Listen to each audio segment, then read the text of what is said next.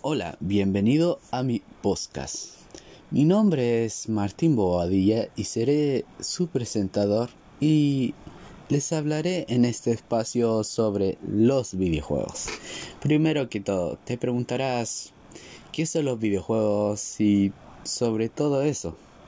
Bueno, un videojuego es un juego electrónico en el que una o más personas interactúan por medio de un controlador con un dispositivo que muestra imágenes de video. Este dispositivo electrónico, conocido genéricamente como plataforma, puede ser computadora, una máquina arcade, una videoconsola o un dispositivo portátil, como por ejemplo un teléfono móvil, un teléfono inteligente o tablet. La industria de los videojuegos es una de las principales en el mundo del arte y del entretenimiento. Al dispositivo de entrada usado para manipular un videojuego se le conoce como controlador o mando y varias dependiendo de la plataforma. Por ejemplo, un controlador podría únicamente consistir en un botón o una palanca de un mando o joystick, mientras otro podría representar una docena de botones o una o más palancas, lo cual le llamamos mando. Los primeros juegos informáticos solían hacer uso de un teclado para llevar a cabo la interacción o bien requerían que el usuario adquiriera un mando con un botón como mínimo. Muchos juegos de computadora modernos permiten o exigen que el usuario utilice un teclado o un ratón de forma simultánea. Ya teniendo en mente lo que es y todo esto, ¿para qué sirven los videojuegos? Un videojuego es una aplicación interactiva orientada al entretenimiento que a través de ciertos mandos o controles permiten simular experiencias en la pantalla de un televisor o ordenador u otros dispositivos electrónicos. La primera aparición de un videojuego fue en el año 1952. Qué curioso, ¿no? Con el 3 en raya electrónico desarrollador como Alexander S. Douglas, su objetivo era obviamente el entretenimiento puro, sin embargo, hoy en día los videojuegos tienen un papel mucho más importante en la sociedad. Es evidente que tantos para los niños o adultos los videojuegos son comprados con el fin de distracción en el tiempo de ocio. Sin embargo, los efectos en la mente del espectador llegan a mucho más allá de lo simple entretenimiento. Cuando te dispones a distraerte con una consola o desde algunos dispositivos estás trabajando al desarrollo de las siguientes habilidades. Primero que todo está tomar decisiones con mayor rapidez. Los jugadores de tipo de acción en primeras personas toman decisiones precisas con mayor rapidez, en concreto hasta un 25% más rápido en aquellos que no disfrutan este tipo de juegos. Por ejemplo, también hay juegos que te dan un cierto tiempo que tienes que elegir entre alternativas y cada vez te harás más rápido tomando decisiones. La capacidad de memoria sería la segunda. Los juegos de condición mejoran la memoria, la concentración y la capacidad de hacer varias cosas a la vez de los adultos de mayor edad. Podrás tener una memoria con los videojuegos eh, pensando en qué lugar dejaste tal cosa, que esos serían como los juegos de acción entre comillas. Tercero, aliviar el dolor. Los juegos de realidad virtual pueden ayudar a los pacientes como quemaduras a olvidar temporales sus dolores, momentos de disfrutar como ya no tener eh, estar en un lugar sin pensar en muchos problemas más, eh, descansará en un momento. Capacidad visual. Mejora la capacidad visual, especialmente en jugadores de título de acción en primera persona o en forma que perciben mejor los detalles y contrastes. 5. Capacidad motora. Mejoran la capacidad motora de los niños de preescolar ya que ayudan a impulsar aspectos como la coordinación ojo y mano, como por ejemplo en definitiva los videojuegos tienen una gran potencial que todavía hoy sigue sin explotar, que son algo más simple que un entretenimiento. No hay duda, todo en exceso es malo, como también lo que es un uso inadecuado de los videojuegos, pero un consumo moderado de los videojuegos adaptado a cada persona y edad resulta bastante beneficioso. Después de esto también están los tipos de género. Te preguntarás qué género quieres decir con los videojuegos. Los videojuegos también se clasifican. Se clasifican atendiendo a factores como de sistemas de juego, el tipo de interactividad con el jugador, sus objetivos, etc. La evolución de los videojuegos desde sus comienzos ha dado lugar a una variedad creciente y cambiante de géneros, muchas veces en relación con los que los avances la tecnología han ido haciendo lo posible. Entre los géneros de los videojuegos más populares que están en los de acción, estrategia, rol, aventura, rompecabezas, simulaciones, deportes o carreras, cada uno de ellos con varios subgéneros por otros lados. Hoy en día son habituales los videojuegos que toman elementos o más de una de géneros, lo que han dado lugar a géneros mixtos. Hablando de géneros, entre varios juegos también encontrarás algo también que es curioso o posiblemente te haya ocurrido, que está la alternativa en los videojuegos que son con internet, que estaría los modos multijugador. Te preguntarás, ¿qué es multijugador?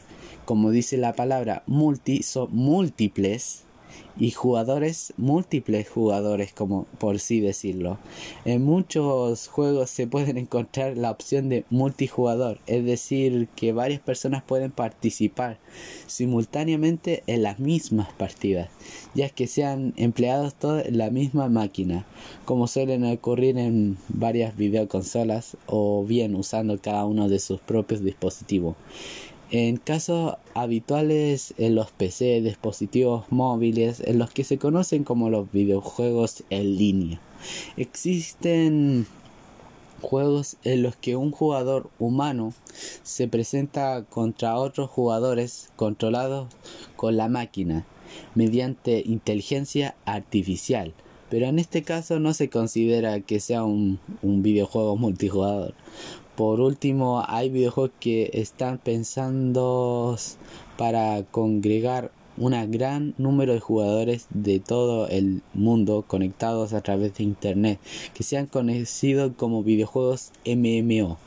Por ejemplo, por sí decirlo, los juegos que han estado más como de momentos de multijugador serían como Minecraft, eh, Fortnite, eh, por sí decirlo, Free Fire, y entre muchos más que son bastantes tipos de juegos que por sí decirlo. Eh, después de esto te hablaré sobre el desarrollo de los videojuegos. La creación de videojuegos es una actividad llevada a cabo por los desarrolladoras o desarrolladores de videojuegos. Estas se cargan de diseñar y programar el videojuego, desde el concepto inicial hasta el videojuego de su versión final, hasta es una actividad multidisciplinaria que involucra profesionales de la informática, el diseño, el sonido, la actuación, etc. El proceso es similar a la creación de software en general, aunque difiere una gran cantidad de aportes creativos, por así decirlo, música, la historia hay que pensarla, el diseño de los personajes, los niveles, etc. Necesarios, el desarrollo también varía en función de la plataforma objetivo, PC, móvil, consola, el género que sería también la estrategia, el tiempo real, RPG, aventura gráfica, plataformas, etc. Y la forma de la visualidad 2D, 2,5D y 3D.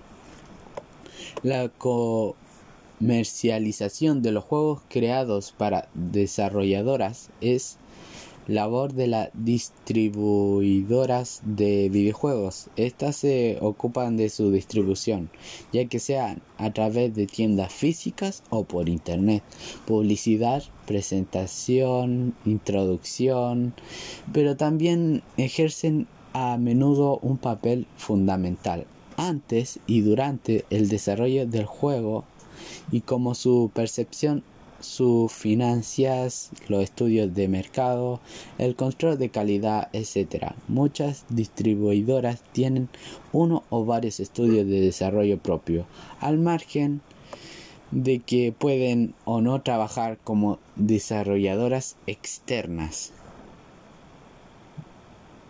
Ahora te hablaré sobre la historia de los videojuegos. Los orígenes de los videojuegos se remontan a la década de 1950, cuando poco después de la aparición de las primeras computadoras electrónicas tras el fin de la Segunda Guerra Mundial, se llevaron a cabo los primeros intentos por implementar programas de carácter lúdico. Así fueron creados el NIM en 1951 y el OXO en 1952, juegos electrónicos que aún no se pueden ser determinados videojuegos, entre comillas, y el Tennis for Two en 1958 y el Space War en 1962, auténticos pioneros del género, todo ello eran todavía prototipos, juegos muy simples y de carácter experimental que no llegaron a comercializarse, entre otras cosas, porque funcionaban en unas máquinas que solo estaban disponibles en universidades o en institutos de investigación. No sería hasta la década de los 70 en que con el descenso de los costes de fabricación aparecieron las primeras máquinas recreativas y los primeros videojuegos dirigidos al gran público. Títulos como Computer Space en 1971 o Pong en 1972 de Atari inauguraron las primeras máquinas recreativas construidas al afecto que funcionaban con monedas, como después llegarían los videojuegos a los hogares gracias a las consolas domésticas. La primera de las cuales fue Magnum Odyssey 1972 y más tarde la exitosa Atari 2600 OBSS de 1977 con su sistema de cartuchos intercambiables. Por aquel de entonces las máquinas de arcade empezaron a hacerse comunes en bares y salones recreativos, una expansión debido a aparte de un mata marcianos que alcanzó una gran popularidad, el que se llamaba Space Invade en 1978 y otros juegos que marcaron la primera época fueron Galaxian en 1979, Asteroids en 1979 y el famoso Pac-Man en 1980. En los años 1980, la empresa norteamericana Atari tuvo que compartir su dominio con la industria de los videojuegos con dos compañías, llegando a Japón. Nintendo con su forma de consola NES y Sega con la Master Systems. Paralelamente surgió una generación de ordenadores personales asequibles o con capacidad gráfica que llegaron a los hogares de millones de familias, como fueron el Spectrum y el Amstrad CPS, el Commodore 64 y el MSX. A partir de entonces los videojuegos empezaron a convertirse en una poderosa industria. Fue además una época muy creativa para los desarrolladores de videojuegos. Muchos de los principales géneros que existen hoy en día, conducción, lucha, plataforma, estrategia, aventura, tomaron forma de esta década. Por otra parte, aparecieron también las primeras consolas de bolsillo, también conocidas como maquinitas. Qué irónico, ¿no? Que aunque hasta la llegada de Game Boy de Nintendo en 1989 solo ejecutaban un juego cada una, alcanzaron gran popularidad entre los más jóvenes.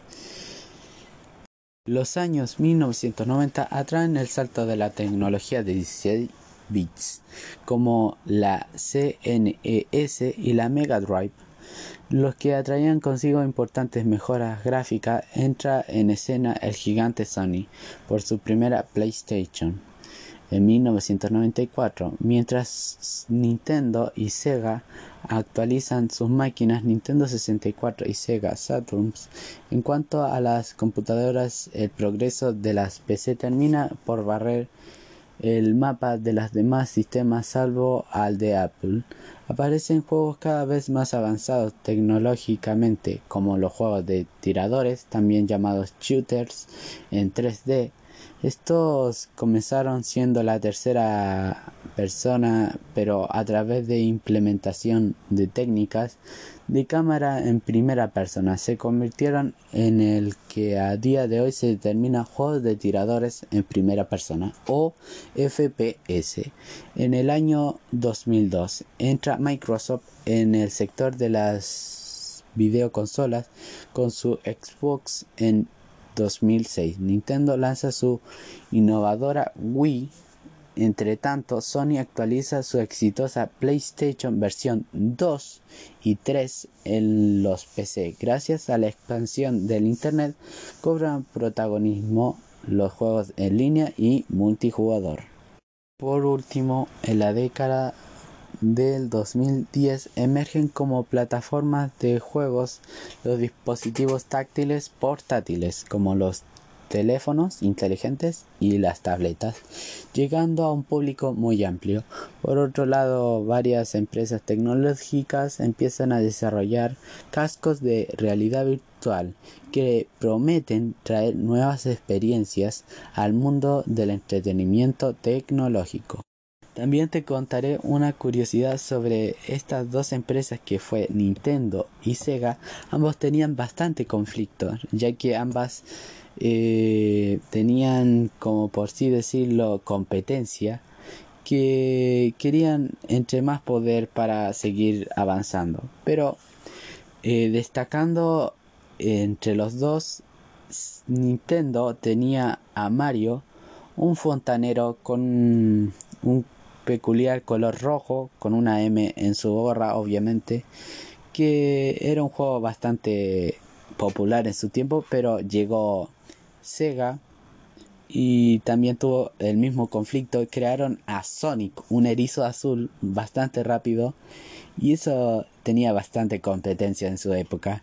Pero ahora, después de esto de que te explique, te voy a hablar sobre lo último que sería el desarrollo de los videojuegos.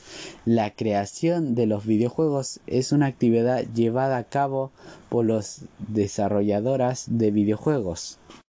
Estas se encargan de diseñar y programar el videojuego desde el concepto inicial hasta el videojuego de su versión final. Hasta es una actividad multidisciplinaria que involucra profesionales en la informática, el diseño, el sonido, la actuación, etc. El proceso es similar. La creación del software es general aunque difiere el gran cantidad de aportes creativos, música, historia, diseño de personajes, niveles, etc. Necesarios, el desarrollo también varias en función en la plataforma objetiva PC, móvil, consolas, el género, estrategia en tiempo real, RPG, aventura gráfica, plataformas, etc. Y la forma de visualización 2D, 2,5D y 3D.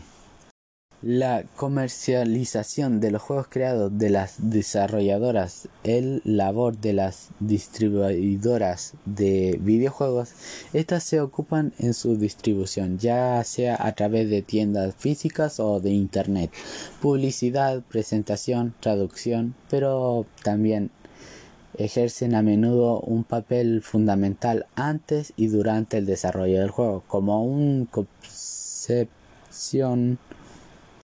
su financiación, los estudios de mercado, el control de calidad, etc. Muchas distribuidoras tienen unos o varios estudios de desarrollo propio, al margen de que puedan o no trabajar con desarrolladoras externas.